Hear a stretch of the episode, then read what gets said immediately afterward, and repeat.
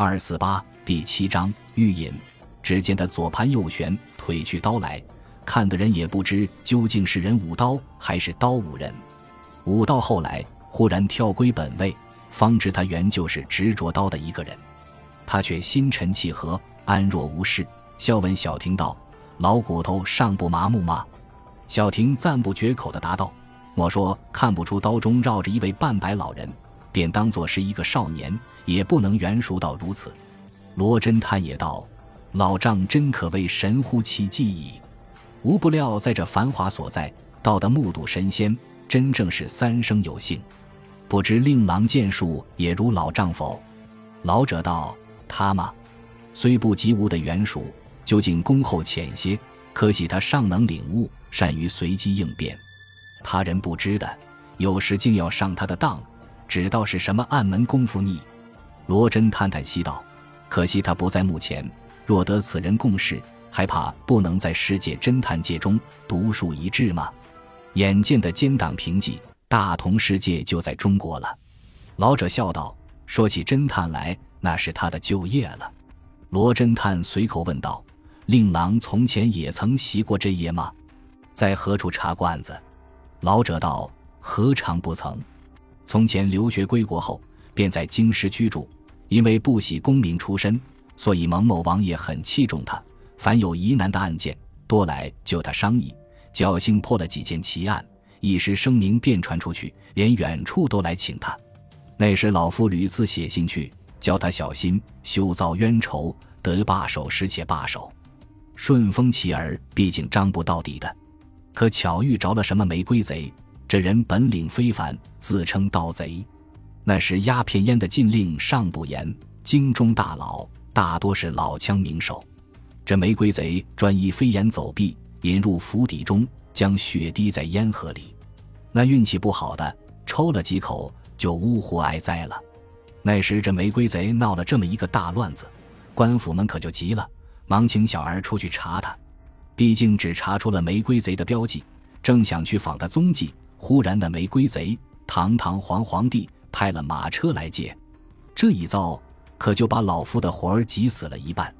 小婷道：“不错，吾在去年《时事报》上看见一篇小说，叫做什么《玫瑰贼》，不料记得竟是这段故事。”老者道：“已有人坐在书上吗？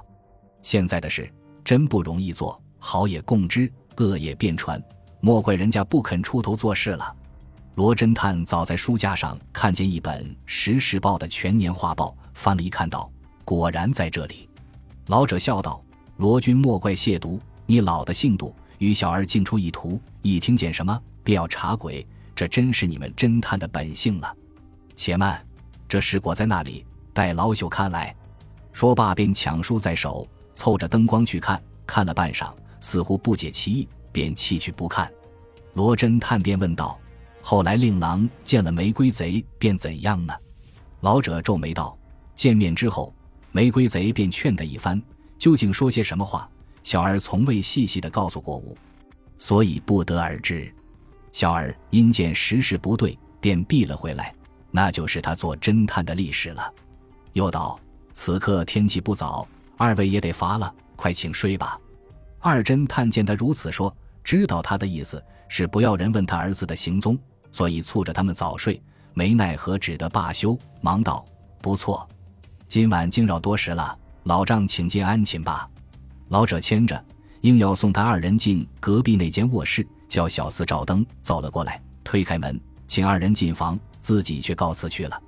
二侦探进的房来，灯光一照，只见靠墙桌上明晃晃的一把剑，倒插在桌上。小婷万料不到如此，倒吓了一跳，诧异道：“谁插在此的？”走过去一看，只见剑插入桌处，插着一封信。便拔剑须往灯下去看，岂知小婷一人如此注意这封信，罗侦探却毫不在意，只顾上下四面打量，忽而含笑，忽而发怒。不知的人见了，一定要道他是疯子。到后来，笑得他前仰后合，没有了局。小婷奇怪道：“吴从没见你如此快活过的，今天为何只顾嗤笑？你快来看，这信上写的什么东西？”罗叹道。不必看，吾早就知道了。字面无备不出。至于那刺客的意思，却是叫吾自觉惭愧，拔剑自杀。这刺客的心术也不免太险恶些。若遇他人道得此时呢，就难说了。至于吾呢，莫说这小小失败不足为怀，便是在狼狈些的境遇，也不能毁吾的坚韧性。吾是失败，只当作是试验课，终究坚守着这百折不回的主意，矢志不变的。小婷大奇道。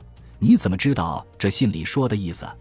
这刺客也艰险极了，你怎么会猜到这般清楚？请你说个明白。罗侦探道：“这很容易明白的。那怪车一面的人，只怕吴北捉他，他绝不会自来与吴为难的。你方才离开吴时，不是在黑暗中遇着一个人，与吴长短身材相仿的，放枪击你吗？你道你本领高强，那担子来被你避过了。”哼，这担子岂同小可？莫说你，便是英国最著名的亚里恩兵，也避他不得。